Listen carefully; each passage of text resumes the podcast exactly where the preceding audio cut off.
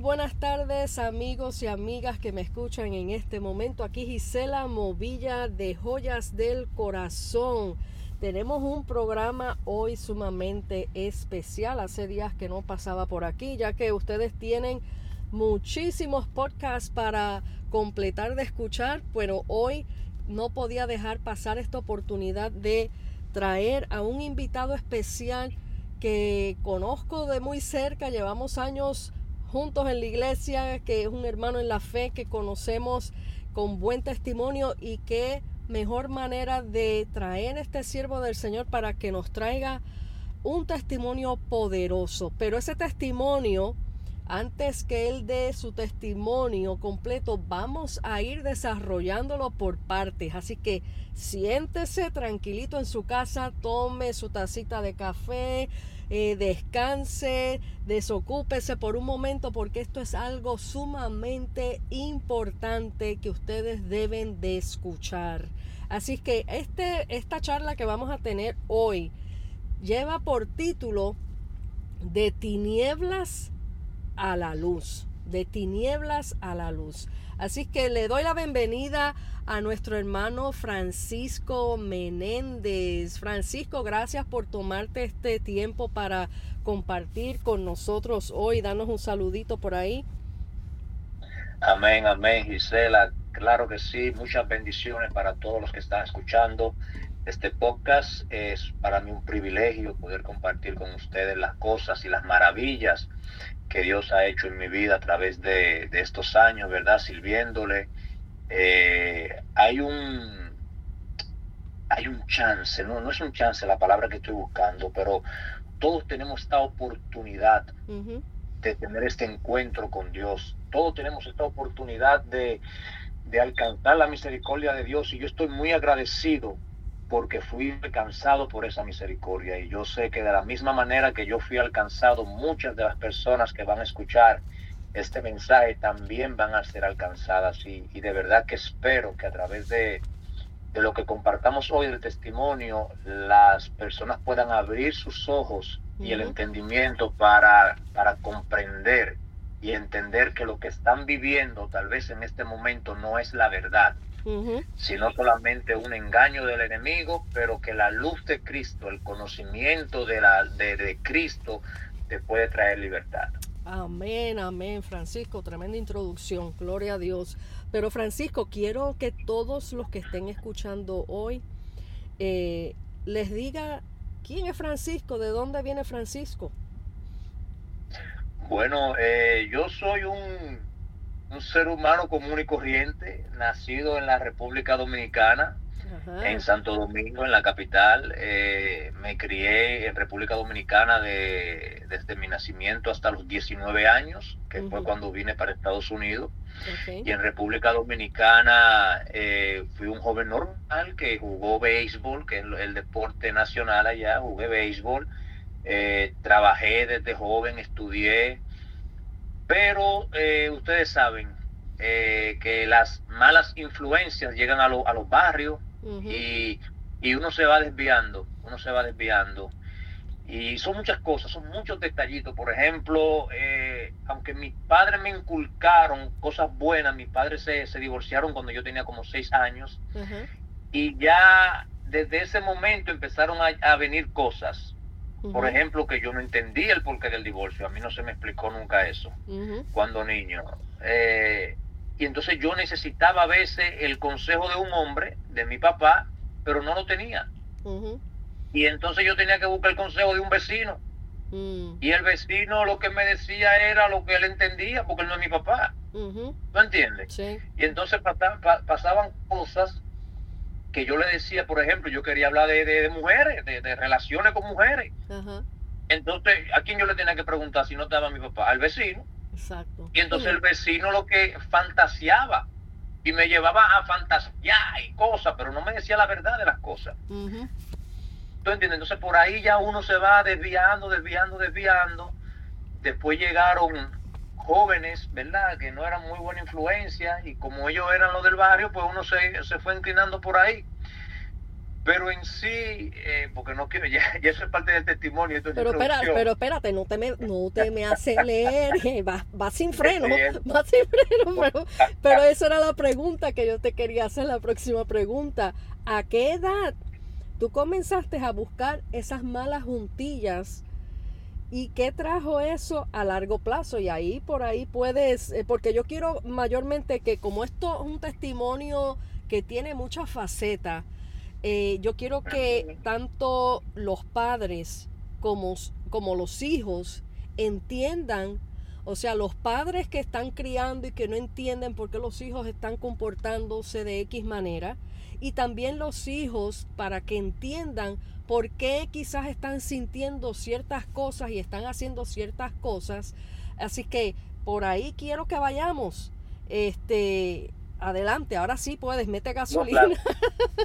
Ahora, mira, por, ejemplo, con lo del divorcio de mis padres, para mí fue duro porque yo no entendía. Yo tenía seis años, yo no entendía. Y mami, papi, ah, yo no sé, o no, eso no tiene que ver contigo. Entonces, papi, y cuando yo iba a la casa de mi papá, entonces papi y mami, no, tú todavía tú estás muy joven para entender.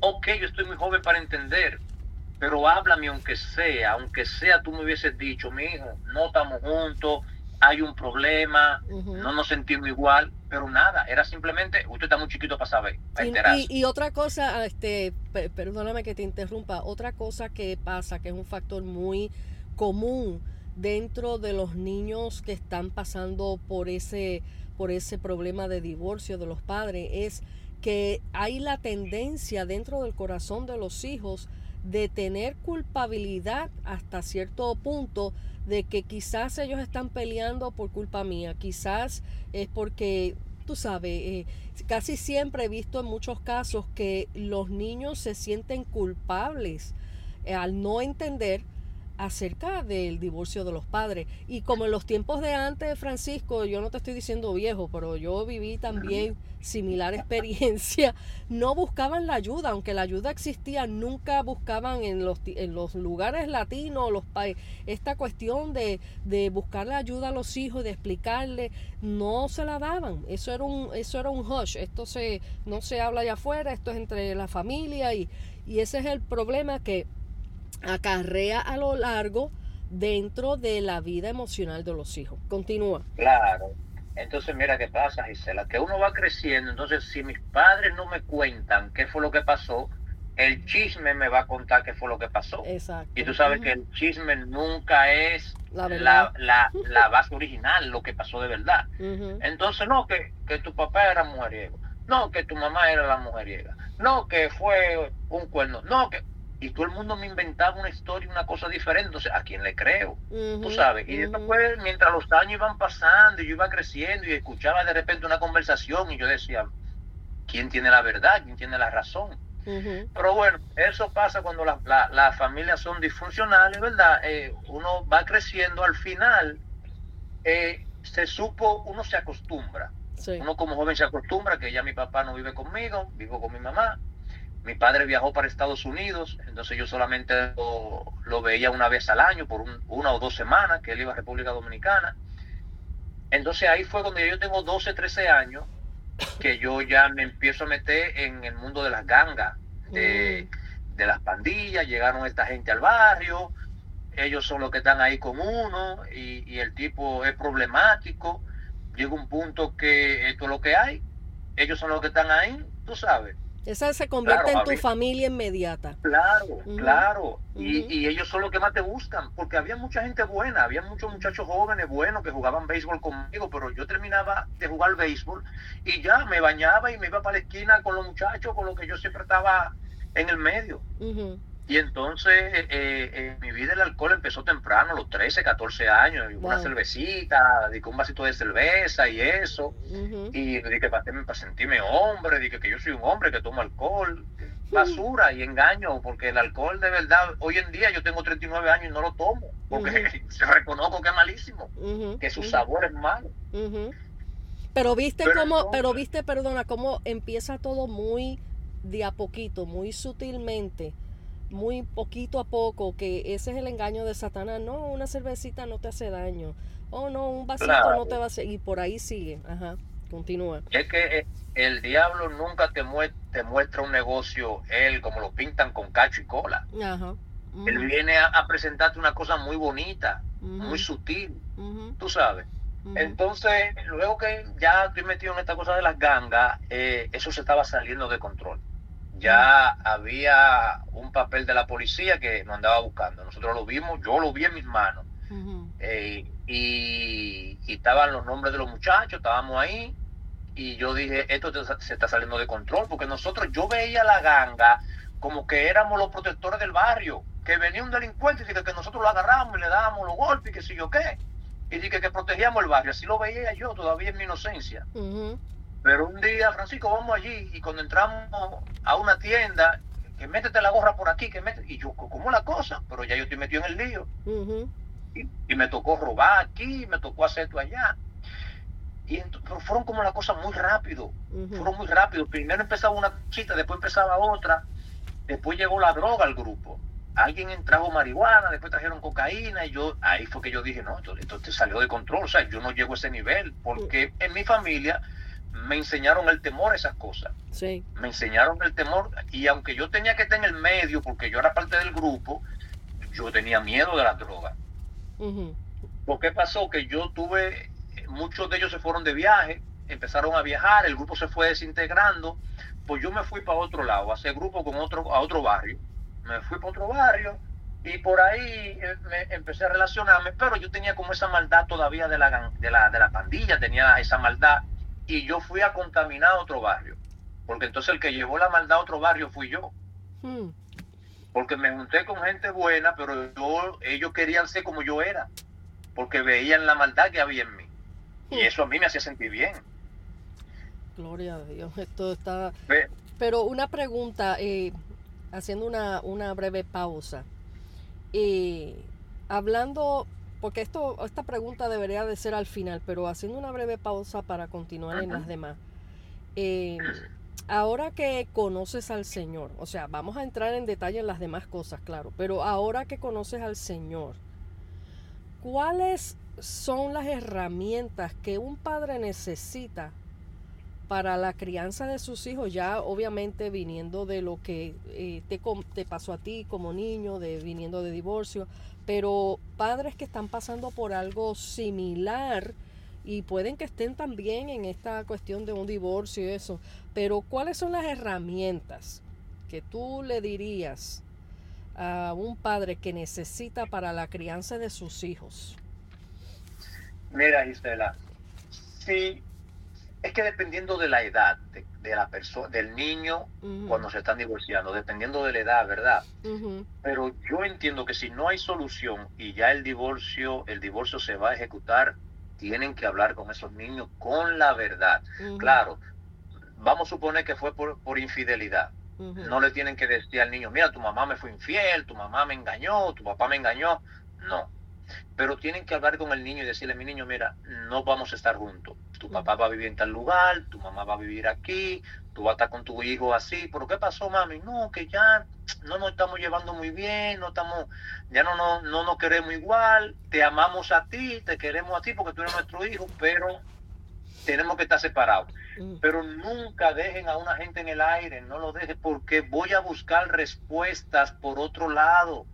y van a venir cosas que cuando vienen a ver me dicen la verdad, me cuentan la verdad. Ah, no, que tu papá fue infiel y yo odio a mi papá y le cojo rencor a mi papá por eso. ¿Tú entiendes? Entonces, a, la, a los muchachos hay que hablarle, claro, si es un niño de 6 años que tal vez no entienda las cosas, hay que, hay que, pero hay que dejarle saber algo hay que dejarle saber, que él entienda que ya no vamos a estar juntos.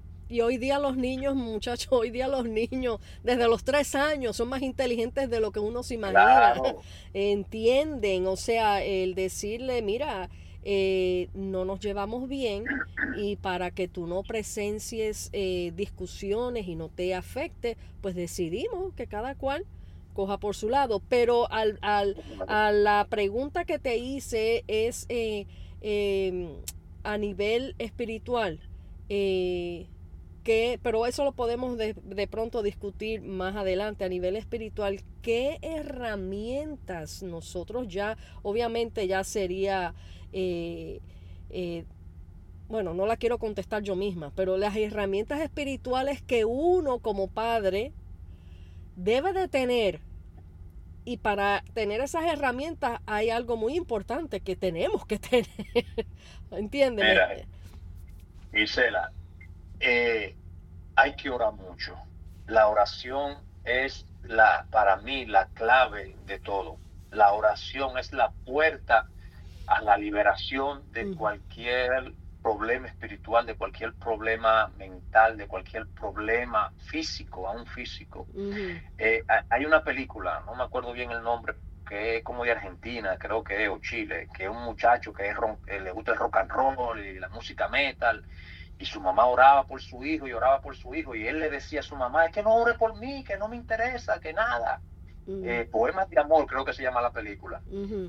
Y, de repente al muchacho en México lo secuestran y lo tienen secuestrado. Y eso pasó, es verídico, eso pasó en verdad. Lo secuestran y el secuestrador lo apunta con una pistola y le dice a él, ¿tú crees en Dios? Mm. Y él está ahí en oración y le dice, ¿tú crees en Dios? Y el tipo grita al final, sí, yo creo en Dios. y, él, y, el, y el secuestrador le dice, si hubieses dicho que no, te iba a matar ahí mismo. Wow. Y entonces un hombre que vivía diciendo a la mamá que no orara por él, que, que olvídate, que a él no le importa a Dios, que a él no le importa nada, en ese momento él tuvo que reconocer que sí, que hay un Dios y que necesitaba la ayuda de Dios, pero todo viene por la oración de esa madre por ese hijo, por la oración de esa madre por ese hijo, por ser una persona llena del Espíritu Santo que creía, que cree que Dios puede libertar a su hijo. hay, hay un, no sé si tú has visto esto, Gisela, pero esto me tocó mucho el corazón, que es de un de, los demonios, tres demonios que van y, y, se, se, juntan con Satanás y Satanás le dice, dime, ¿dónde tú estabas? A uno de ellos. Y le dice, no, andaba por el mundo creando guerras, que si yo qué. Y dice, ok, bueno, excelente. Y viene otro demonio y le dice, ¿y tú dónde estabas? No, yo andaba por el mundo creando, eh, creando el hambre para que los hombres se maten por comida, que si yo qué. Bien. Y viene el tercer demonio y dice, eh, ¿y tú? Le dice Satanás al demonio, ¿y tú dónde estaba? Yo, oh, yo hice más que ellos dos. Yo logré que un cristiano deje de orar por su hijo. Wow. Yo logré que una madre deje de orar por su hijo. Y a mí me tocó mucho el corazón eso, porque yo dije, wow, es el alma más fuerte que ellos tienen, que no podamos orar por nuestros hijos, quitarnos la fe, quitarnos la fuerza de orar por, por nuestros hijos. Entonces yo dije, eso a mí me, me, despertó. Yo dije, no, no, yo voy a orar por mis hijos con ánimo, sin ánimo, sin fuerza, voy a hacerlo. Exacto. Porque eso es lo que ellos quieren. Exacto. Eso es. El ingrediente principal para uno poder orar, obviamente, es tener a Cristo en el corazón. Claro. esa, es la herramienta principal. Eh, te hice esta pregunta porque, ok, nosotros como creyentes sabemos eso, pero hay mucho pueblo allá afuera que no conocen a Jesucristo y quieren hacer eh, las cosas a sus propias fuerzas y sin Dios eh, eh, es imposible tratar de mantener una familia unida, de tratar de, de mantener los hijos a salvos de este mundo, porque Dios estando en nuestras vidas, Él se encarga de todo lo demás. Así que esa, era, e, esa es la herramienta principal que tenemos que tener todos. Ahora, claro, y eso que no, no hemos entrado en materia todavía. sí, no, no, ahora vamos, vamos para adentro. Aparte, aparte, tú sabes que cuando uno habla de la oración, uno, claro, le ora al Padre, le ora a Jesucristo, ¿verdad? Por medio del Espíritu Santo, pero hay mucha gente que le está orando a la Virgen María. Hay mucha gente que le ora que a, a, San Judas Tadeo, que, que a fulano, que al otro, y no conocen la verdad, porque orar no es venir y prender un velón y pararme delante de un santo que San Miguel, que sé yo qué. Olvídese de eso, mi hermano, que está escuchando esto. Y te lo estoy diciendo porque yo pasé por ahí. Ahora vamos para allá. Vamos para allá. vamos para allá. No me brinquen charco. Yo, yo le, le, oré a todos los santos y ahora. Y ustedes van a ver cómo son las cosas. Bueno, pues entonces, yendo para allá.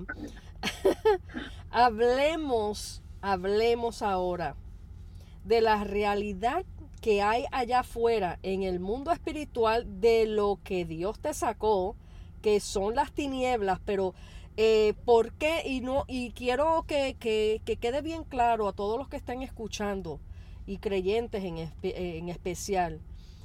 no le estamos dando la gloria al diablo. Quiero que esto esté bien claro. Estamos desmantelando las mentiras de Satanás.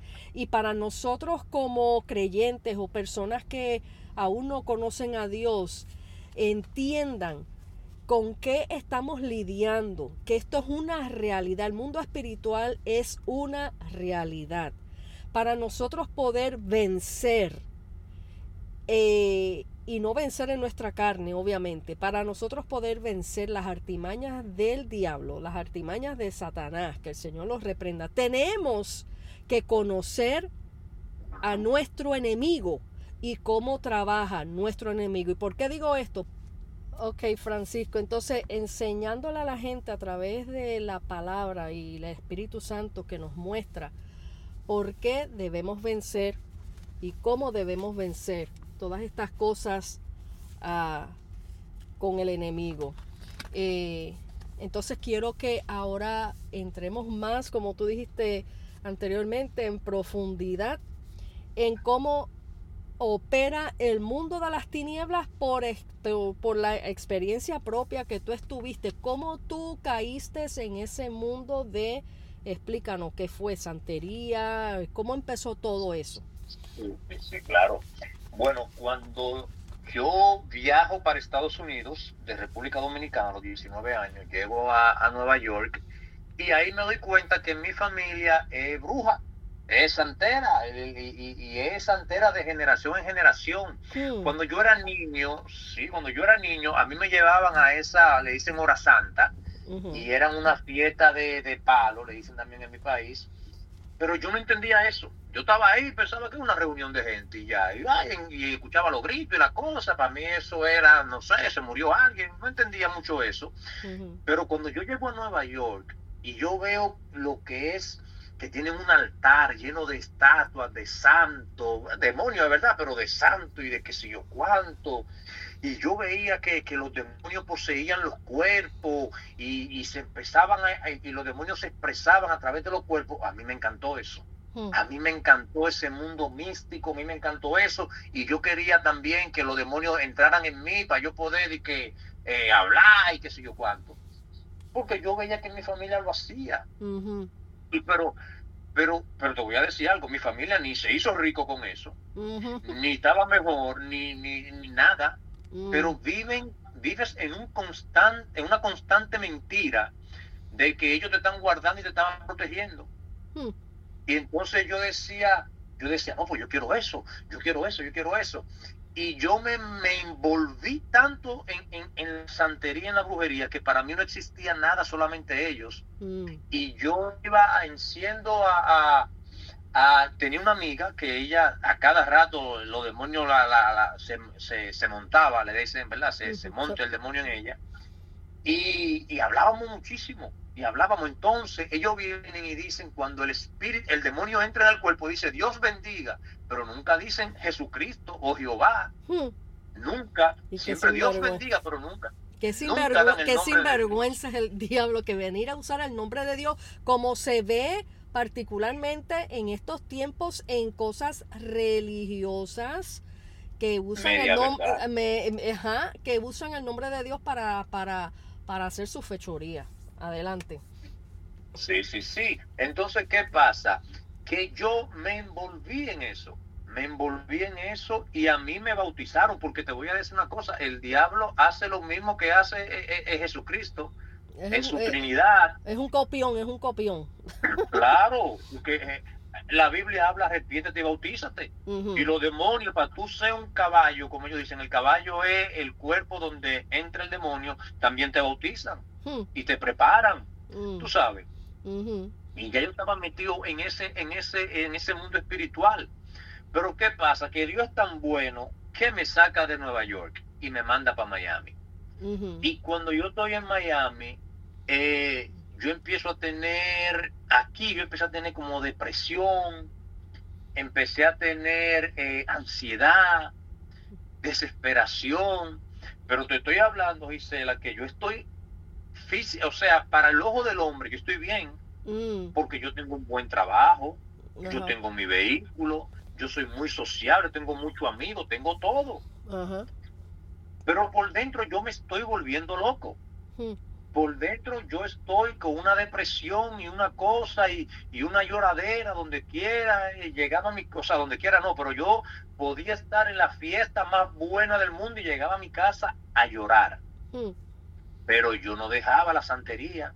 Yo tenía trabajo hecho con, con, con tabaco, con bastones, con pañuelos, con collares. Yo tenía un montón de trabajos antiguados por ello, ¿verdad?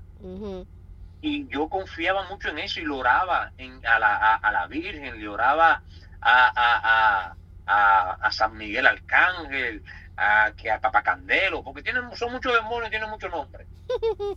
Y yo le oraba a todos mis santos, porque yo entendía que ellos eran la única manera de tú llegar al Padre.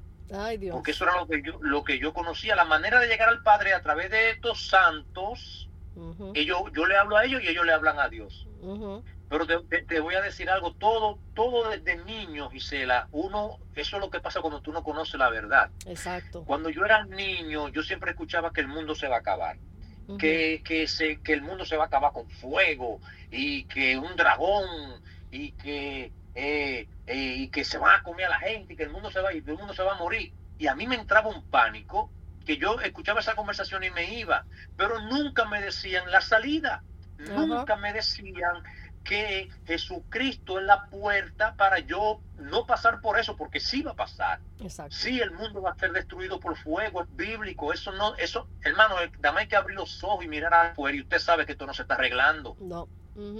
La gente que cree en el eh, que cree, ¿cómo se llama esto? En la, en la reencarnación, se supone que tú mueres y vas reencarnando hasta llegar a ser más bueno. Entonces, ¿cómo es que las cosas están empeorando? Exacto. se supone que estamos muriendo y reencarnando para ser más buenos. No hay forma. No. Entonces, cuando a mí me hablaban de esto, pero no me hablaban de Jesús, yo no le encontraba eh, un propósito a la vida, porque si me voy a morir como quiera, ¿cuál es el propósito de la vida? Si esto como quiera se va a quemar y no hay salvación pero sí hay salvación por Jesucristo. Aquel que se arrepiente de tus pecados y acepta a Jesucristo tiene entrada al cielo y no tiene que pasar por eso que va a suceder aquí en la tierra. Te vas o nos vamos antes de que eso suceda. Y si morimos, morimos en Cristo y no vamos al cielo como quiera, tenemos ganancia. Amén. Sí, Señor. No hay pérdida, pero bueno, ¿qué pasa, Isela? Que eh, estoy envuelto en este mundo espiritual ya los demonios me están atormentando mi vida porque eh, me están dando esta depresión que lo que me está diciendo es quítate la vida. Hmm. Quítate la vida. Tú no sirves para nada. Quítate la vida. Francisco, ¿para cuál es el propósito de la vida? ¿Para qué tú estás vivo? Si tú, esto, eran las voces que yo escuchaba. Del mismo que te bautizaron. Del mismo que te bautizaron. Para que tú veas. Si tú si, si tú te mueres, Francisco, ¿quién va a pensar en ti si tú te mueres? Si tú te mueres, ¿quién tú le haces un daño? Nadie, a nadie, te, a tú no le va a hacer falta a nadie, te van a llorar un día y ya y se acabó, porque mira tú el que se muere. Y no te, todos esos eran los pensamientos que yo tenía en mi cabeza. Hasta que un día yo tomé la decisión de, de, quitarme la vida. Yo me iba, me iba a enganchar en el tubo del baño de donde yo vivía y se rompió el tubo, gracias a Dios, porque no me aguantó el peso no me aguanto el peso, Dios es bueno. Y, ese día yo me acosté a dormir y pero te estoy hablando que eh, ah, pasaron muchas cosas, ¿verdad? Pero ese día yo estaba en un party, una discoteca, mujeres y amigos y bebidas, una chulería eh, en ese mundo, ¿verdad? Y cuando yo llegué a mi casa me quería quitar la vida para que tú veas. Exacto. el, el, engaño, la careta con la que yo andaba con esa máscara, diciéndole a los amigos míos, todo está bien, todo está bien, mentira. Y cuando llego a mi casa, me recuerdo que Felipe, mi amigo Felipe, tú lo conoces de la iglesia, que yo lo empecé a ver, que él se fue un día siendo un mundano cualquiera de la calle y nos volvemos a encontrar, nos volvemos a encontrar en el trabajo y nos encuentro que él es cristiano. Y yo vi un cambio en su vida, yo lo vi, yo dije, conchale, pero él tiene algo diferente, no sé qué, qué es lo que él tiene. Y Felipe me hablaba de la iglesia y me hablaba de Dios y, yo no quería eso, la verdad. Yo no, no, no sabía que eso podía ayudarme. No creía que eso podía ayudarme. Hasta que ese día que yo estoy en mi casa, que me intento quitar la vida, eh, yo me pongo a mirar el techo en la cama y le digo a Dios, si es verdad que tú estás en el cielo, ni siquiera lo llamé por nombre, ni Jesucristo, nada, Dios del cielo, el del cielo. Si es verdad que tú estás en el cielo y que tú cambias la vida de la gente, entonces cámbiame a mí. Porque si tú no me cambias, yo me voy a quitar la vida. Ya yo estaba decidido a que yo me iba a matar. Si no había un cambio en mi vida, yo me iba a matar. Y ese día yo me dormí ahí mismo. Al terminar de decir eso, yo me dormí. Una cosa que yo todos los días me dormía a las 6 de la mañana. Todos los días yo amanecía despierto porque yo no podía dormir del insomnio, de la depresión que yo tenía. Y cuando yo veía el sol a las 6 de la mañana en, mi ventana, era que yo entraba en sueño. ¿Y qué pasa? Que yo vuelvo al trabajo y ahí viene Felipe de nuevo a invitarme a la iglesia. Francisco, vamos para la iglesia. Hmm. Y yo corriéndole. Y yo que no, Felipe, que mira, que esto. Y Felipe eh, duró como tres meses, de verdad, tres meses. Todos los días que nos veíamos, él ni siquiera me predicaba ni me hablaba de Dios, simplemente me invitaba a la iglesia. Y la misericordia de Dios es tan grande que, o sea, ese, ese espíritu de suicidio que yo tenía no me atacó más. Dios no permitió que me atacara. Sí tenía la depresión, sí tenía la, la, un tipo de ansiedad, pero el espíritu de, de, que yo tenía de matarme, no. Entonces, ¿qué pasa? Que un día, ya yo estaba cansado de Felipe, yo le digo a Felipe, Felipe, mira, ya, yo voy para la iglesia, ya. Pero ni siquiera era por, por encontrar la solución, sino era para que ya Felipe no me preguntara más. Pero yo no sabía que esa era la llamada que yo le había hecho a Dios que yo le dije a Dios, cámbiame. Entonces Dios me está diciendo, ven para mi iglesia, conóceme y yo voy a trabajar en tu vida. Pero yo no entendía que era así la cosa. Pues, ¿qué pasa, Gisela? Que yo llegué a la iglesia y, y todo cambió, Gisela, todo cambió, mi vida cambió, algo dentro de mí. Cuando yo entré a la iglesia, yo sentí que algo quedó afuera, que no pude entrar. Y yo me sentí como libre. Yo decía, wow, qué bien está esto. y yo entro a la iglesia y empiezan a cantar y yo estoy cantando y de repente me siento el pastor empieza a hablar del amor de Dios, hmm. del sacrificio en la cruz. Y ahí fue que yo entendí, Gisela, tú sabes las veces que yo vi películas en Semana Santa de Jesucristo y la crucifixión. Y yo no entendía. Yo no entendía un hombre que murió y resucitó pero yo no entendía que eso fue verdad. No entendía que, esa era la, razón de la vida del hombre. Y cuando el pastor me empieza a decir eso, y entonces yo entiendo, pero eso fue verdad, eso es real hoy en día. Y empiezo a escuchar que Dios te ama, que Él murió por amor. El pastor está predicando eso, pero yo estoy escuchando eso adentro de mi oído. Yo estoy escuchando que hay, hay alguien hablándome a mí. Y no diciéndome el Señor te ama, sino yo te amo era personal conmigo. yo te traje aquí, yo te amo. Y entonces yo decía, wow, pero ¿qué es esto que yo estoy escuchando? Y, mi corazón se empezó a ablandar. Mi corazón empezó a decir como que yo quiero ese amor, porque yo no conocía el amor real. Para mí el amor era un sentimiento que yo podía obtener de ti. Si yo podía tener algo de ti, eso era amor. Pero yo no tenía que darte nada a cambio, tú sabes. Exacto.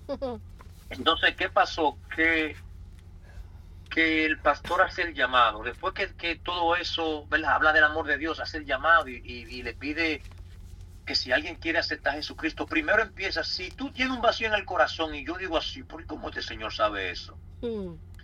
Si tú te sientes solo y estás deprimido, ven que Jesús quiere llenar tu vida. Y yo digo, ¿pero quién le? Felipe no sabía que yo estaba en depresión. ¿Cómo el pastor sabe eso? ¿Por qué pasa que yo dije, mira, esta iglesia está muy lejos? La verdad me quedaba lejos de mi casa. Y yo dije, yo no vuelvo para acá. Pero yo voy a aceptar a Jesucristo a ver qué, a ver qué es lo que va a pasar. me paré, me paré al frente, Gisela, y cuando me paré al frente con arrogancia, mm. le dije a Dios, le dije, tú no me querías aquí, ya yo estoy aquí. Ah, a lo que tú quieras. Wow. A lo que tú quieras. Y ese día, Gisela, el pastor dijo, repitan después de mí, Señor Jesús. Ya yo estaba en el suelo gritando. Gloria a Dios. Yo ni, siquiera pude decir, Señor Jesús, yo estaba en el suelo gritando en el suelo y yo empecé a pedir perdón. Y perdóname, perdóname, pero mi alma clamaba perdón, pero mi conocimiento me estaba diciendo por qué yo estoy pidiendo perdón. ¿A quién yo le estoy pidiendo perdón? Porque yo soy bueno, yo no soy mm. malo. Entendía yo que yo era una buena persona. Y desde mi estómago salía perdón, perdón, pero mi mente me decía, ¿de qué tú estás pidiendo perdón? Quizá le pasó algo glorioso ese día. Yo tuve una experiencia con Dios maravillosa que transformó mi vida yo nunca, yo sí había tenido experiencia demoníaca, mm. experiencia con los, con los espíritus y esas cosas, pero nunca una experiencia tan gloriosa como esta experiencia. Yo sentía que me estaba cayendo una gota en mi cabeza cuando yo estaba de rodilla y pidiendo perdón. Yo sentía una gota cayéndome en la cabeza, pero era una gota espesa, era como que un como la miel que cae así, tú tomas la miel alta y la dejas caer, y yo sentía algo así que me caía en la cabeza, y cuando eso cubrió mi cabeza, y yo estoy solo en una esquina, Gisela, a mí nadie, me, ay, yo estoy solo por allá. Y cuando eso cubre mi cabeza, eso me está cayendo, eso cubrió mi cabeza, yo vi mi vida completa, mi vida como que tú abres un libro así rápido, rápido, y yo vi mi vida desde que tenía conocimiento de lo bueno y lo malo, siete, ocho años, hasta el momento que yo entré a la iglesia, o sea, la vida de ahí yo me di cuenta que la vida del hombre es demasiado efímera, es muy corta. Yo vi mi vida en segundos. Wow. yo tenía, yo tenía en ese momento 22 años. Y yo vi mi vida desde los 7, 8 hasta ese, hasta ese momento. Y yo empecé a pedir perdón porque ahí yo entendí que yo fui ladrón, que yo fui un delincuente, que yo fui un mal hijo, que yo fui un mal amigo, que yo fui, no fui bueno nada. Y yo pensaba que yo era bueno. Hmm. Entonces yo empecé a pedir perdón con mi conciencia. Yo digo, wow, perdóname, mami, perdóname, yo fallé. Te fallé como hijo, a mi papá le fallé como hijo, a mis amigos le fallé como amigo, a Dios le fallé también.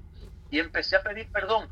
Y eso que me está cayendo en la cabeza me sigue cayendo y cubrió todo mi cuerpo. Y cuando eso llegó como al área de mi corazón, yo sentí que me sacaron algo de mí.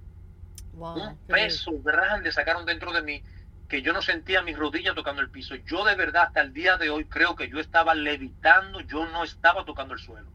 yo creo eso porque era demasiado liviano, yo me sentía de una manera limpio por dentro y por fuera. Y fue y fue maravillosa esa experiencia que yo tuve con Dios.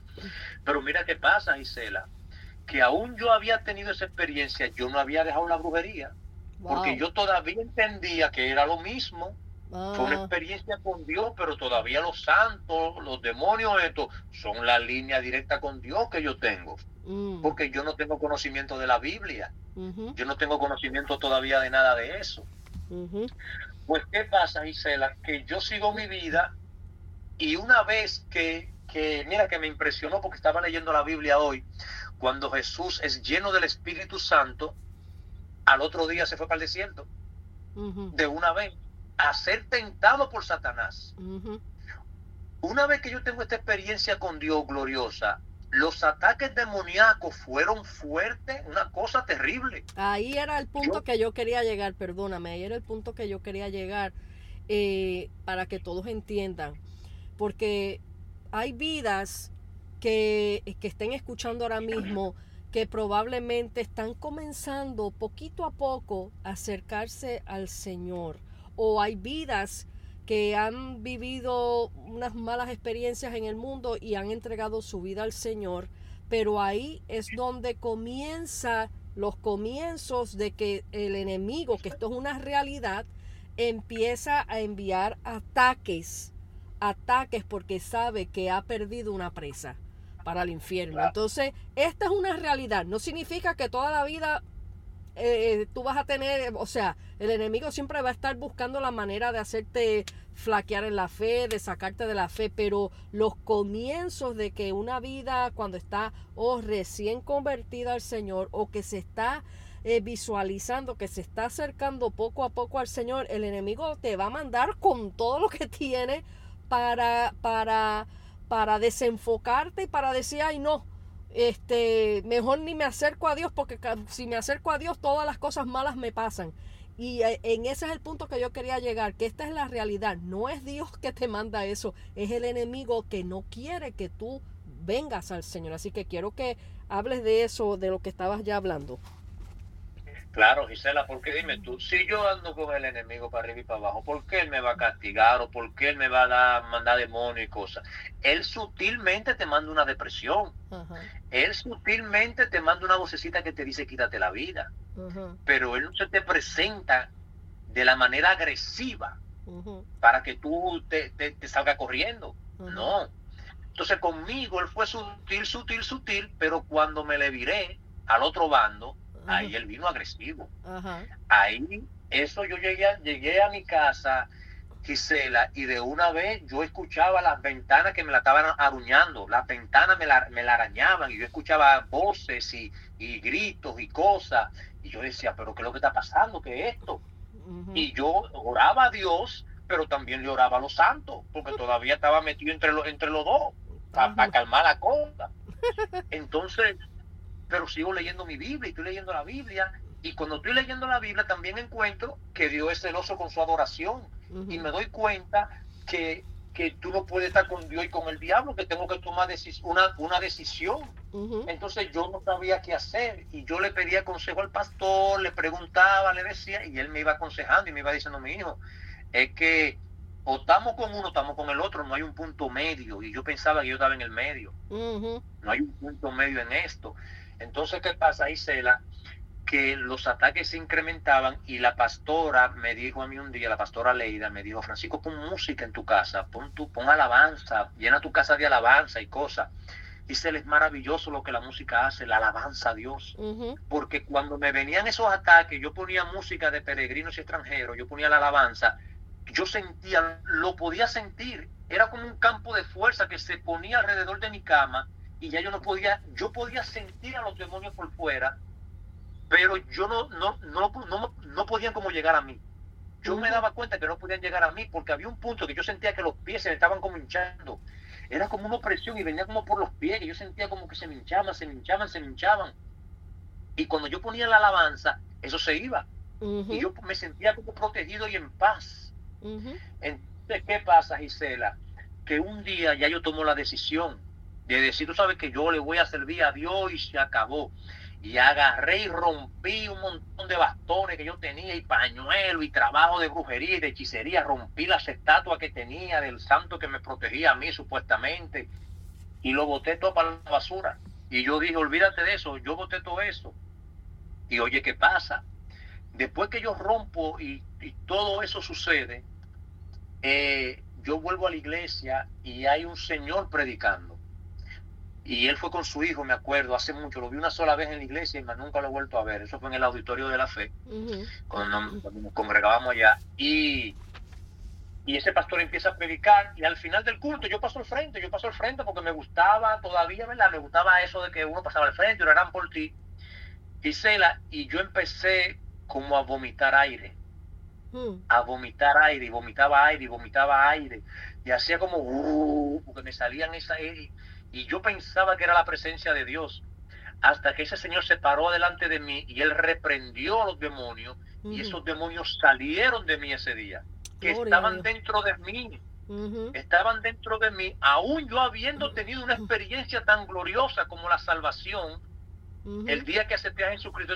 Porque eso que me cayó a mí en la cabeza, Isela, que yo sentía que cayéndome en la cabeza, yo entiendo hoy en día, porque leo la Biblia, que fue la sangre de Cristo que de verdad me cayó en la cabeza y me perdonó de mis pecados. Y te limpió. Y me limpió, pero como yo no había todavía tomado la decisión de dejar la santería, esos demonios estaban ahí escondidos. Entonces cuando yo tomé la decisión de le voy a servir a Dios, esos demonios salieron de mí. Todos esos demonios salieron de mí. Y mira qué pasa. Yo ahí sí yo me sentí bien y me sentí libre y me sentí como que de verdad, wow, qué glorioso se esto. Pero mira qué pasa, Gisela, que yo vuelvo a mi casa y ya yo tomé la decisión de servirle a Dios por encima de demonios, el diablo y todo el mundo. Y yo tomé mi Biblia y yo le dije a Satanás, mira diablo, porque yo tenía, de verdad tenía miedo en el eh, porque te dicen que cuando tú te la brujería y tú lo dejas, te vienen cosas terribles. Lo que te viene ahora es peor y te va a morir y, te meten todo ese miedo para que tú no dejes la brujería, la santería y la brujería. Entonces yo tomé mi Biblia y yo dije, mira, diablo, tú ven con el tú, ven con tu grupo, porque yo vengo con el mío y aquí nos vamos a matar tú y yo. Y yo me acosté, me, me, acosté a dormir. Y mi hermano, yo dormí en un cuartico y mi hermano dormía en la misma cama conmigo, Yomar. Y se ha parado como en, la madrugada, se ha parado este moreno en la puerta de mi cuarto. Mm. Una sombra gigante que pegaba ya a la puerta arriba. Y yo me paro de la cama, a mitad de cuerpo me paro, y yo lo veo, y él viene para la cama y me empieza a ahorcar. Hmm. Y me está ahorcando y me está ahorcando. Gisela, te estoy hablando que yo, lo, yo estoy despierto con mis ojos abiertos, esto no fue un sueño. Yo estoy despierto y veo esta sombra y me está ahorcando. O sea, esto, esto, es increíble, Gisela. que es la realidad del mundo espiritual. Que me está ahorcando. mi hermano está en la cama, yo ni siquiera puedo mover el codo para darle un codazo para levantarlo. Frisado. Entonces lo único que me viene al pensamiento es la sangre de Cristo, la sangre de Cristo, la sangre de Cristo. Y yo digo, la sangre de Cristo tiene poder y me cubre y Él me suelta. Y entonces cuando me suelta, vuelve a la puerta y se queda parado y la cara le cambia. Su cara era de una mujer, era de un hombre, era un chino, era un perro, era un gato. Y yo me paro de nuevo a medio cuerpo y le digo, así que tú eres, que cambia la cara para engañarme. Porque así son los demonios.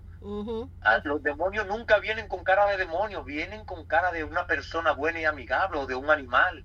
¿Tú entiendes? Y te engañan. Entonces cuando yo le digo, así es que tú eres, que cambia de, forma para engañarme, volvió de nuevo a ahorcarme. Y me pegó a la cama y me empieza a ahorcar.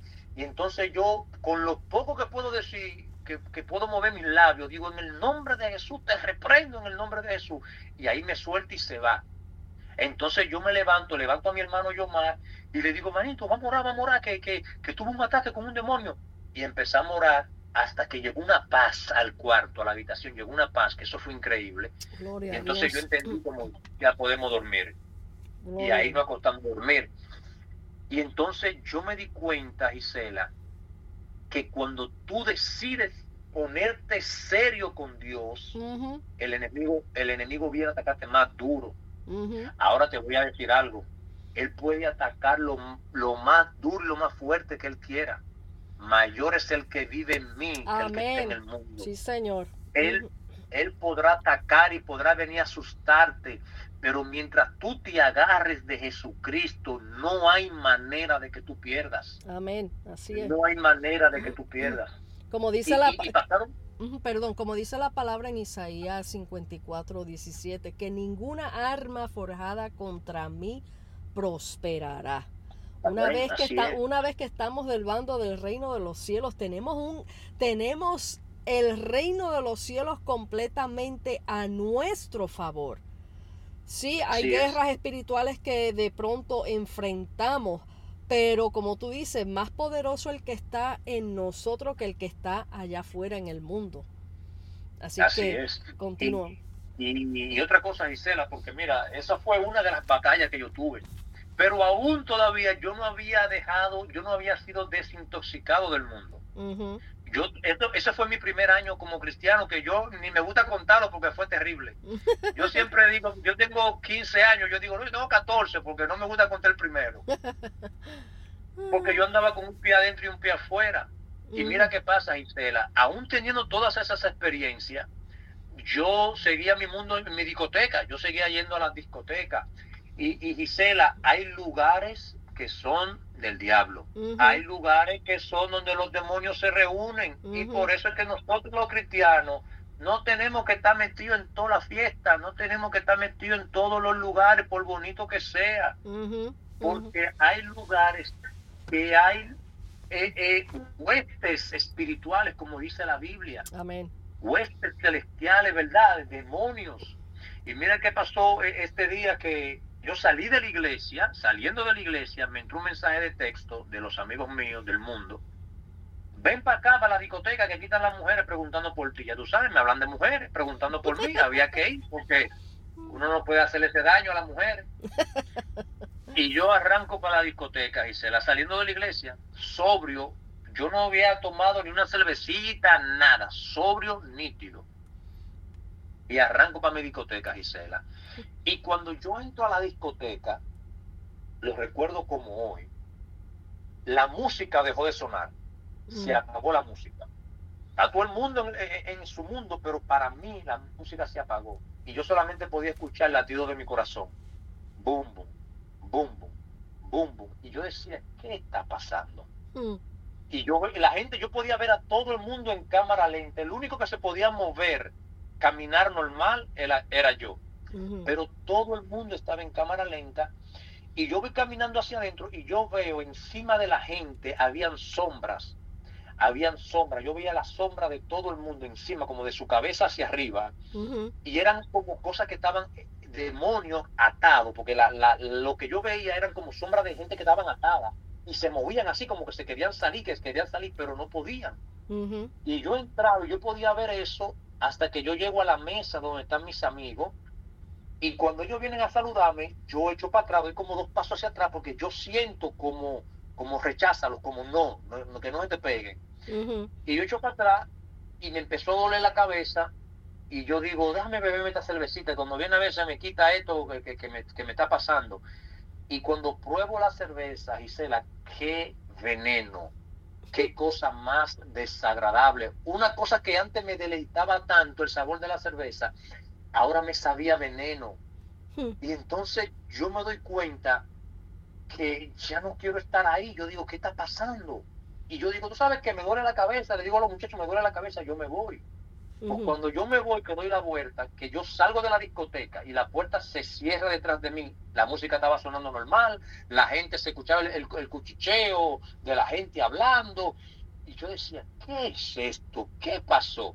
¿Por qué pasa, Isela? Cuando yo me monto en mi vehículo, yo me pongo a orar y yo digo, ¿qué fue lo que pasó? ¿Qué, fue lo que yo vi?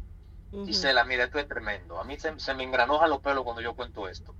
Porque yo sentí que mi carro tembló, mi carro se movió como cuando te sacuden el carro, que se ponen así que, y, y, empiezan a empujarte el vehículo. Mi carro se movió, se estremeció de un lado a otro y yo escuché una voz, yo escuché la voz de Dios como un trueno duro dentro de mi carro que me dijo, yo te mostré el lugar en el que tú estabas caminando hmm. y yo te saqué de ahí. O sea, Dios me permitió ver la realidad de la cosa, que eso estaba lleno de demonios, me permitió ver los demonios que habían ahí y me permitió saborear el verdadero sabor del alcohol. Eso que pasó por mi garganta era la realidad, el veneno. Y me permitió sentirlo. Y, Dios me dice, yo te, te, permití ver el lugar en el que tú estabas caminando. De ahí te saqué yo. Y me dice, o eres frío o eres caliente. Hmm. Porque si eres tibio, te voy a vomitar de mi boca. Aleluya. Gisela, ¿eso está en la Biblia? Claro que sí. Yo no lo sabía, yo no había llegado a leer la Biblia hasta ahí, yo nunca había escuchado eso. Hmm. Y esa palabra vino a mí, o tú eres frío o eres tibio, o eres caliente, porque si eres tibio te voy a vomitar de mi boca. Y yo empecé a llorar y a pedirle perdón a Dios, y a hmm. pedirle perdón. Y desde ese momento en adelante, Gisela, no hay manera de que a mí me hagan meter un pie en una discoteca. No hay manera de que a mí me metan en un lugar que yo no quiero estar. No hay forma de que yo comparta una fiesta de algo que yo entiendo que a Dios no le agrada. No quiero porque lo viví, lo experimenté y Dios me mostró la realidad de lo que había ahí adentro. y yo lamento mucho mis amigos que se quedaron en ese ambiente y que están en ese ambiente porque no conocen lo que yo conocí. Y se los dije y hablé con ellos y para ellos yo estoy loco. Y yo está bien, el Evangelio es locura porque no cree. No tengo problema con eso. Y, es hasta el momento que a cada uno Dios le da la oportunidad. Dios toca la puerta, dice las escrituras, yo toco a la puerta y llamo. Si tú le abres la puerta, Él entra, como dice la palabra, y cenaré con Él y Él conmigo. O sea, tendrán una relación y de ahí en adelante Él tomará eh, eh, el control de tu vida, donde tú no tendrás que preocuparte ya como antes en cómo solucionar tus problemas, Él se encargará de todas tus cosas. Eh, y esa experiencia, Francisco, que es tan poderosa y tan grande, yo quiero que todo el mundo que está escuchando en este momento entienda que esto es una realidad. Porque yo también en mi tiempo de mundo, yo fui también a muchas discotecas, yo también bebí bastante, yo también, pero yo temblaba antes de entrar a las discotecas porque ya yo tenía mi base bíblica, yo me crié en el Evangelio y estaba apartada y yo sabía que estaba mal. Pero aquí lo que ocurrió contigo, Francisco, fue la misericordia de Dios en que pues todos nosotros cuando volvemos a los pies del Señor, eh, y es lo que te pasó a ti, que ese primer año, vamos a decir, fue el año de, de, de ¿cómo se dice?, de desintoxicación espiritual en tu vida. A mí también me sucedió que en mis primeros eh, comienzos en el Señor, la carne me, me, me tiraba y me, me, trataba de impulsar a, tratar de, si, tan siquiera escuchar las voces de las personas con quien yo andaba. Y Dios no me lo permitió. Porque una vez que tú le diste la espalda a Satanás, él cierra esa puerta y, y hay de nosotros si abrimos, aunque sea una ventanita, para mirar qué dejamos atrás. Entonces, la misericordia de Dios y su amor es tan grande que te permitió tener esa experiencia para que vieras de dónde Él te sacó y para que no volvieras atrás. Así que acelerando un poquito esto porque estoy visualizando mi computador y no quiero que nos deje a mitad de camino. Eh, más adelantito, viendo toda esta experiencia que tú has tenido y yo sé que de a partir de ese momento eso te enseñó a firmarte dentro de, los caminos del Señor. Eh, en ese caminar en Cristo, ¿qué cosa has aprendido? Eh, además de lo, de lo espiritual, pero qué cosas prácticas para la vida diaria eh, has aprendido en el Señor que le puedas compartir ah, brevemente porque quiero ya ir eh, terminando esto y ahora poniendo en balanza de lo que tú has aprendido en Cristo, el tiempo que llevas, ¿cuánto tiempo ya llevas sirviendo al Señor Francisco? 15, 15, 15 años. Entonces, poniendo en balanza todo lo que tú has aprendido en el Señor, las cosas, eh, cómo el Señor nos va limpiando, porque es que ese, eso es lo que quiero que la gente entienda. Eh, una vez que le damos la vida al Señor, nosotros venimos de un mundo sucio, que venimos con malas mañas, venimos infectados de, de cosas del pecado. Hay un proceso que como apenas llegamos a los pies del Señor, empieza el Espíritu Santo a trabajar en nosotros. Él nos dice, venir a mí tal como estás. Él no está esperando que tú te limpies allá afuera primero para llegar. Él quiere que vengas tal como está. ¿Cómo estamos? Estamos podridos de pecado, infectados de tanta malicia y de tanta, tanta malas mañas del mundo, pero Él es el que se encarga de hacer la transformación en nosotros. Hay a veces que hay personas que la transformación, eh, vamos a decir, del alcoholismo es instantánea, pero hay veces que la transformación dependiendo, Dios, Dios trabaja en cada uno de nosotros en diferentes maneras. Dios nos enseña a cada uno en diferentes maneras. Es el mismo mensaje, claro está, pero dependiendo de la capacidad de nosotros entender, Él trabaja con nosotros y va va transformando y va transformando hasta que, y ese primer año tuyo fue el año de irte, eh, eh, ir al Señor desintoxicándote del pecado y de todas estas cosas que arrastraste por mucho tiempo. Ahora, ¿qué has aprendido desde ese momento del el caminar en el Señor que se puede, además de lo espiritual, aplicar? A todos nosotros en la vida práctica, porque el Señor, la vida en Cristo no es una vida nada más de vivir en las nubes, es una vida diaria práctica que nosotros andamos con Cristo y hacemos una vida normal en lo, aquí en la tierra, en lo natural. Cómo Jesús caminó en la tierra, qué Jesús le enseñó a sus discípulos, eran vivencias prácticas que a la vez nos las dejó plasmadas en su palabra para nosotros como creyentes practicarlas en nuestras vidas. Sí, tenemos una relación espiritual con Él y tenemos una vida en el Espíritu, pero también tenemos una vida práctica. ¿Qué cosas aprendiste tú que nos puedas decir en este momento para ir cerrando esto que está maravilloso. Si fuera por mí, seguimos, pero mi batería se me está acabando. amén, amén. Mira, Gisela, una de las cosas que, que yo he aprendido, ¿verdad? Ya caminando con Cristo, es a discernir, a saber lo bueno y lo malo, lo agradable y lo no desagradable. Amén. Aprendí a llevar la carga con tal de que haya paz en algunos lugares. Y lo más importante que yo aprendí que no sabía y que fue Dios quien me enseñó fue amar al prójimo. Amén. Yo pensé que amar al prójimo era que somos panas y que tú me llamas y yo llego a tu casa y ya te, acompaño y somos amigos y salimos. No, eso es amor. No.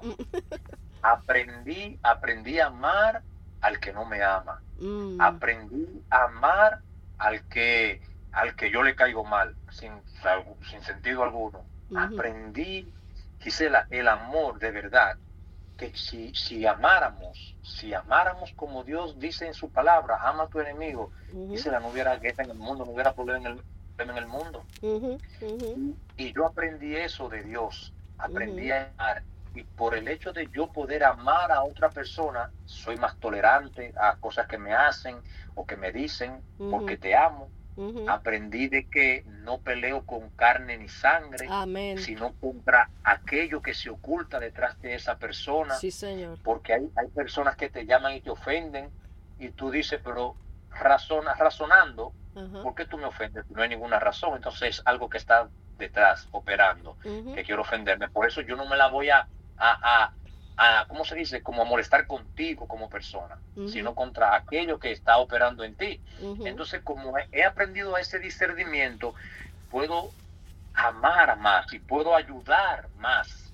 Porque hay personas que te van a ofender y te van a criticar por lo que sea, por cualquier sencillez y lo que sea. Pero si tú llegas a amarlo y tú le empiezas a mostrar el amor de Dios, aún siendo ellos necios contigo, ellos se rinden. Al final ellos dicen, tú sabes que hay algo en ti que yo quiero saber qué es lo que está pasando. ¿Tú entiendes? Entonces, una de las cosas que yo, bueno, para mí la más importante fue poder amar. Poder amar, eso fue lo que cambió mi vida. Entender lo que es el amor de Dios. Entender que, que Dios nos ama aún siendo imperfectos, porque soy cristiano, tengo 15 años en el Evangelio, pero eso no me hace perfecto ni me hace un santo. Tú sabes, uno, no me sigo molestando, a veces he hecho mi pleitecito con mi esposa, pero en el amor de Cristo me arreglamos de nuevo. En el amor de Cristo el problema no dura más de cinco minutos. Una discusión con mi esposa dura un momento, no dura un día, dura un momento porque un mal momento no me va no me va a dañar un día completo. Exacto. Entonces, eso ha sido gracias por el amor de Dios que él depositó en mi vida. Gloria y, a Dios. y las personas que están oyendo este podcast o que van a oír este podcast en el futuro entiendan algo. Hay un Dios real en el cielo, se llama Jesucristo, que vino aquí a la tierra a morir por nosotros, que te ama, que te está esperando a ti, que te ama y quiere estar contigo y quiere conocerte y quiere que tú lo conozcas a Él. y de verdad yo le digo, denle una oportunidad como se la di yo, que yo fui con mi arrogancia y, aquí yo estoy, dime qué es lo que tú vas a hacer. Y tú verás la diferencia, porque Él quiere eso, Él quiere que tú le abras el corazón sincero y que tú le permitas obrar en tu vida. Gloria a Dios. Hay un, hay un pasaje bíblico que dice en Isaías 9, versículo 2, dice, el pueblo, y esto se refiere a nosotros, los que no conocíamos al Señor, el pueblo que andaba en tinieblas ha visto gran luz. Ese eres tú, Francisco, esa soy yo. A los que habitaban en tierra de sombra de muerte, porque acuérdense que la palabra dice que la paga del pecado es muerte. Dice a los que andaban en sombra de muerte, en tierra de sombra de muerte, la luz ha resplandecido. Una vez que llegamos a la luz admirable de Cristo, Miren, podemos ver a leguas cuando el enemigo se acerca a tratar de atacar las acechanzas, de tratar de, de distorsionar y hacer la maldad que siempre él quiere hacer. En Lucas, quiero dejarlos con estos textos bíblicos. En Lucas 1, 7, 79 dice, para dar luz a los que habitan en tinieblas. O sea, el Señor viene a dar luz para los que habitan en tinieblas y en sombra de muerte. Vuelve y lo repite. Es sombra de muerte lo que hay allá afuera, señores. Si el Señor, nos, el Señor quiere abrirte los ojos para que salgas de ahí. En Mateo 4, 16 dice, el pueblo asentado en tinieblas vio gran luz.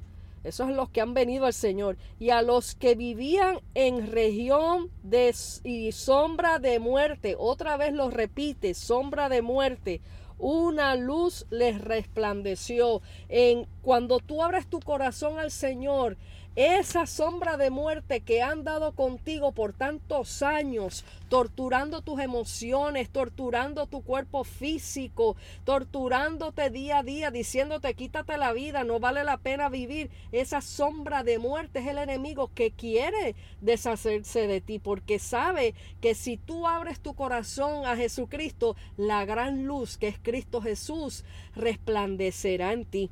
Aleluya. Y creo que hay otro por aquí para cerrar. Eh, eh, perdón, déjame ver, se me escapó. Ajá. En primera de Pedro 2.9 dice, pero vosotros, ya viniendo al Señor, ya siendo hijos de Dios, pero vosotros sois linaje escogido, real sacerdocio, nación santa, pueblo adquirido por Dios, para que anuncies esto es lo que estamos haciendo tú y yo, Francisco, ahora. Una vez que ya estamos en el reino del Señor, en, en, el bando bueno, somos linaje escogido, real sacerdocio, nación santa, pueblo adquirido por Dios. ¿Y para qué? Para que anuncies las virtudes de aquel que os llamó de las tinieblas a su luz admirable. Aleluya. Eso es el poder maravilloso que Dios nuestro Señor Jesucristo hace en todo aquel que entrega su vida al Señor Jesús. Esto que te estamos hablando en este momento, amigo que me escucha, no es una fantasía, es una realidad.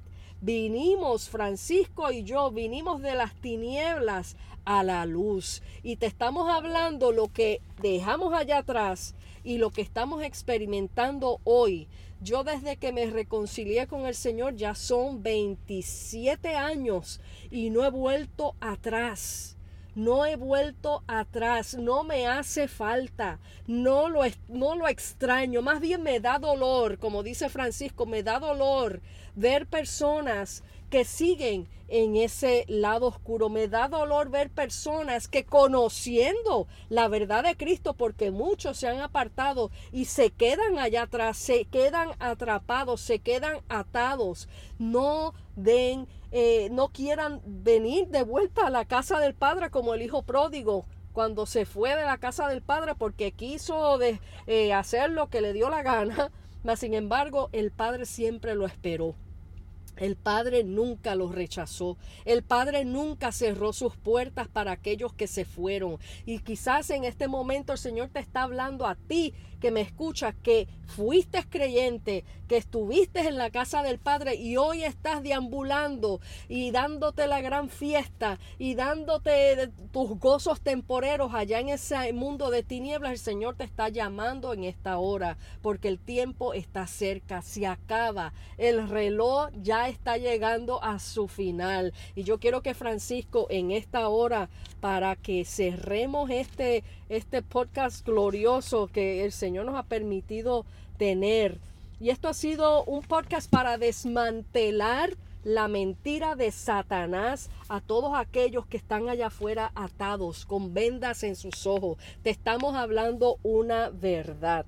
Te estamos diciendo lo que hay allá afuera. Allá afuera no hay nada bueno. No hay nada que nos traiga beneficio, sino nos trae es camino de muerte. Camino de muerte eterna. Así que para ti que estás escuchando todo esto. Y Francisco, una de las cosas para cerrar, porque ya de verdad tenemos que cerrar, eh, qué cosas maravillosas, porque yo sé que tú has tenido testimonios dentro de eh, las vivencias del Señor, pero han habido, ya tú comentaste que hubo liberación en tu vida, pero también hay un testimonio que cuando yo a comienzos que te conocí, que fue en la casa del pastor, me recuerdo bien que tuvimos un culto cuando ellos daban culto en su casa, tú tuviste una experiencia de sanidad y yo recuerdo muy bien ese día en esa casa del pastor, tú estabas teniendo ciertos problemas de salud. Si quieres comentar brevemente de esa sanidad que hubo en tu cuerpo, que el Señor te habló en ese día, que te sanó.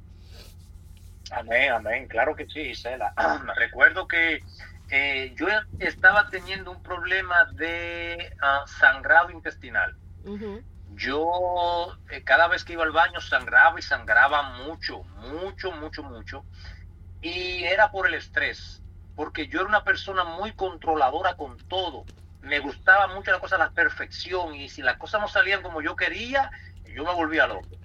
Entonces, ¿qué pasó? Esta, ese nivel de estrés que me producía la perfección me produjo una condición que se llama colitis ulcerativa o colitis nerviosa por el estrés. Entonces, ¿qué pasa? Que la pérdida de sangre me tenía muy débil y la cosa se volvió crónica. Yo fui al hospital, me hicieron una conoloscopía, me chequearon y me dijeron, Francisco, mira, ¿cómo está la cosa? Tenemos que hacerte una cirugía que hay que cortarte el colon y ponerte un sistema de tubería nuevo. Eso fue lo que me dijeron a mí. Yo tenía 20 años cuando eso, era un, jovencito. y entonces yo entré en pánico. Yo entré en pánico, no sabía qué hacer, una cirugía, yo no tenía ni seguro médico, ya tú sabes. La cosa estaba terrible. Entonces ese, eso fue un eh, martes. El miércoles eran los estudios bíblicos en la casa del pastor. Nadie sabía por lo que yo estaba pasando, nadie sabía nada. Yo no le había contado eso a nadie. Pues, ¿qué pasa? Que ese, ese miércoles yo voy a la casa del pastor y empiezan a cantar una canción, creo que es en el Salmo 95, no recuerdo bien ahora mismo cuál es el 75, que dice, ven y adoremos al Señor y postrémonos ante su presencia. Él es nuestro Dios, nosotros el pueblo de su prado y ovejas en su mano. Y como están cantando esta canción, yo digo, pero si yo soy del pueblo de su prado y una oveja en su mano, si yo soy una oveja en su mano, ¿por qué un doctor me dice a mí que yo me voy a morir? Porque la palabra del doctor fue, si no te operamos, te mueres. Eso fue, eso fue lo que él me dijo. Eso fue lo que me entró, me entró en pánico. Bueno, que mi hermano, Yomar, estaba ahí conmigo ese día y mi hermano se supone que tenía que manejar el vehículo por mí, porque a mí me habían anestesiado y no me, me, dejaban manejar. Pues mi hermano cuando le dijeron eso, él se desmayó, él casi se desmayó de la impresión tan fuerte. Entonces, ese miércoles eh, llegamos a la casa del pastor, están cantando, y adoremos al Señor somos el pueblo de su prado, oveja en su mano, oveja en su mano. Yo decía, pero yo soy una oveja en la mano de Dios, yo soy una oveja en su mano y yo no me voy a morir hasta que Dios no me diga a mí que yo me voy a morir. Y será, pues cuando yo estoy repitiendo eso, que yo no me voy a morir hasta que Dios me diga a mí que yo me voy a morir, yo empecé a sentir una electricidad, algo que estaba como encendiéndose en mi estómago, como una corriente, una corriente que yo me tuve que mover de donde estábamos congregados a la, a la otra sala porque yo iba a explotar. Y cuando yo llego a esa sala, yo empiezo a, orar y, empiezo a sentir una corriente por el cuerpo completo, como que uno le mete un dedo a un outlet de eso de, electricidad. Esa corriente que tú, bueno, yo sentí eso en el cuerpo completo. Y cuando se acaba la alabanza, yo me levanto y yo vuelvo a la sala. Y yo le di, ahí fue que yo comenté lo que me había pasado. Y yo dije, Dios me sanó, Dios me acabó de sanar ahora mismo de este problema de colitis que yo tenía. Gloria Efectivamente, Gisela, yo vuelvo al médico porque el sangrado paró, yo vuelvo al médico, me hacen una conoloscopía de nuevo, todo el sistema eh, eh, de, de, esa, ¿cómo se dice? El colon completo sellado. Y solamente se veía como donde estaban las laceraciones, donde estaban los, los la, donde yo sangraba, se veía como que había un pancho puesto ahí. Wow. Y el médico me dice a mí, Francisco, mira, yo no sé qué decirte, porque se nota que ahí estaba la, la laceraciones por lo que tú sangrabas, pero ya no están. Gloria a Dios. Y yo le dije, doctor, tranquilo, que yo tengo mi médico. Entonces él se dio cuenta que yo era cristiano ahí, como que, ah, sí, está bien, tú sabes. Ah, sí, está bien, que yo, que, pero hay que seguir chequeando. Y yo, sí, sí, sí, no hay problema. Pero Dios fue, fue glorioso lo que Dios hizo conmigo. Dios me usa como conejillo de India, pero yo soy feliz con eso. es que, son los testimonios que yo comparto después. Amén. Esas son las cosas maravillosas que hace nuestro Señor Jesucristo. Una vez que entramos al bando del reino de los cielos, Él se encarga de tu liberación, de tu sanidad, de tu provisión, de todo, todo. No tienes por qué temer. Y eso es lo que quiero que la gente entienda. Por eso a veces uno quiere metérsele por dentro del corazón a la gente y en la mente y, y sacudirlos. Entiende que en Cristo Jesús es que está la solución, es que está la sanidad interior, todo lo que te hicieron en tu pasado, esos corazones que tienen, eh, que tienen heridas abiertas, que aún sangra. El Señor Jesús te está diciendo, entrégame tu corazón y yo te pongo el mío. O sea, Él hace una, una, eh, como un trasplante de corazón, Él te hace una vida nueva.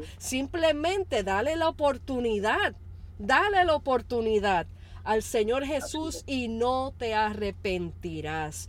Dios bendiga este, este hermano siervo eh, Francisco por este momento que nos ha prestado para traer esta charla a todos aquellos que están escuchando. Y quiero que Francisco, para que cierres, hagas un llamado y una oración y así cerramos este podcast. Amén, claro que sí. Eh, hermanos que están escuchando este podcast, que, en cualquier lugar donde tú estés, cualquier lugar, no importa si tú estás en un hospital, estás en tu casa, el trabajo, y ese es el tiempo que tienes para escucharlo, aún en tu pensamiento, en tu corazón, no tienes ni siquiera que alzar tu voz. Tú puedes dejar a Cristo entrar a tu corazón. Tú puedes permitir que el Espíritu Santo obre en tu vida. Solamente pídeselo, Señor ya no puedo más con la vida que estoy llevando, ya no puedo más con estas cargas, ya no puedo más con la depresión, ya no puedo más con el dolor de una enfermedad. Yo te entrego todo a ti. Yo te pido perdón y yo te pido que entres a mi vida y que me transformes y que me ayudes. Y úsame como ejemplo, así como tú hiciste con Francisco que lo sanaste, sáname a mí, así como tú hiciste con Francisco que lo liberaste de, esa depresión y, y, de esos demonios, libérame a mí, porque Dios usa a sus hijos como instrumento para otro, para testimonio de otro. Yo no me glorío de las cosas que yo hice en el pasado, yo me glorío de las cosas que Dios ha hecho en mi vida y que Dios hace a través de mí con otras personas. De eso yo me alegro. Ese es el testimonio. El testimonio más grande es que yo he permanecido con Cristo aún después de muchas adversidades y problemas. Y eso es lo que yo te incito y te motivo a ti busca a Cristo, Él es la sal, la solución de todos tus problemas. Puede que sea instantáneo, como que puede que sea eh, paulatino, paso por paso, para ir limpiándote, para que tú lo puedas conocer despacio, pero dale la oportunidad a Cristo a que entre en tu corazón. Así que si me permites, me permiten orar por usted en este momento. Padre, en el nombre de Jesús, yo vengo delante de tu presencia, Señor, a orar por cada una de las personas que están escuchando esta transmisión ahora, Señor. Yo te pido que tú toques sus corazones, Señor, como tú tocaste el mío, que tú moldees su vida, Señor, como tú estás moldeando la mía. Que tú le hables a ellos como tú me hablabas a mí, Señor, que puedan escuchar tu voz, que puedan sentir tu amor y tu abrazo, Señor, en este momento, que ellos están sintiendo solos, están sintiendo desesperados, Señor, y no saben qué hacer, que sepan que tú eres su ayudador, que sepan que tú estás ahí en este momento, Señor, con ellos, abrazándolos, Señor. En el nombre de Jesús, yo te pido, Señor, que tú te glorifiques en cada persona que escuche este audio, Dios mío, entre la salvación, llegue la salvación a cada uno de ellos y que tu paz sea la muestra de que tú estás con ellos Que tu paz sea, Señor, el sello de que tú has escuchado, Señor, a cada una de las personas que están aquí escuchando esto, Padre mío. Yo bendigo a Gisela, Señor, por lo que está haciendo, por su trabajo dando a conocer tu voz, Señor. Voz en el desierto que clama, Señor, que viene un Salvador, Padre mío. Esto es lo que hacemos, Señor. Anunciar las buenas nuevas, Señor. Yo bendigo a Gisela y su familia, Señor, para que tú los guardes para siempre, Señor. Y bendigo cada persona, Señor, que ha escuchado este mensaje en el poderoso nombre de Jesús. Amén. Amén, amén. Muchas gracias, Francisco. Te bendigo igualmente. Nos veremos esta noche, obviamente, en la, congregación y seguimos adorando el nombre del Señor por sus grandezas, por sus proezas, por darnos esa libertad que disfrutamos hoy día de tener a un Dios poderoso en nuestro ser. Amigo que me escucha, pasa adelante este podcast a todos los que puedas porque este mensaje todos los tienen que escuchar. Hay salvación para tu vida si le abres tu corazón al Señor Jesucristo. Dios te bendiga, Dios te guarde. Aquí te deja tu hermana y amiga en Cristo, Gisela Movilla, desde Joyas del Corazón. Hasta la próxima.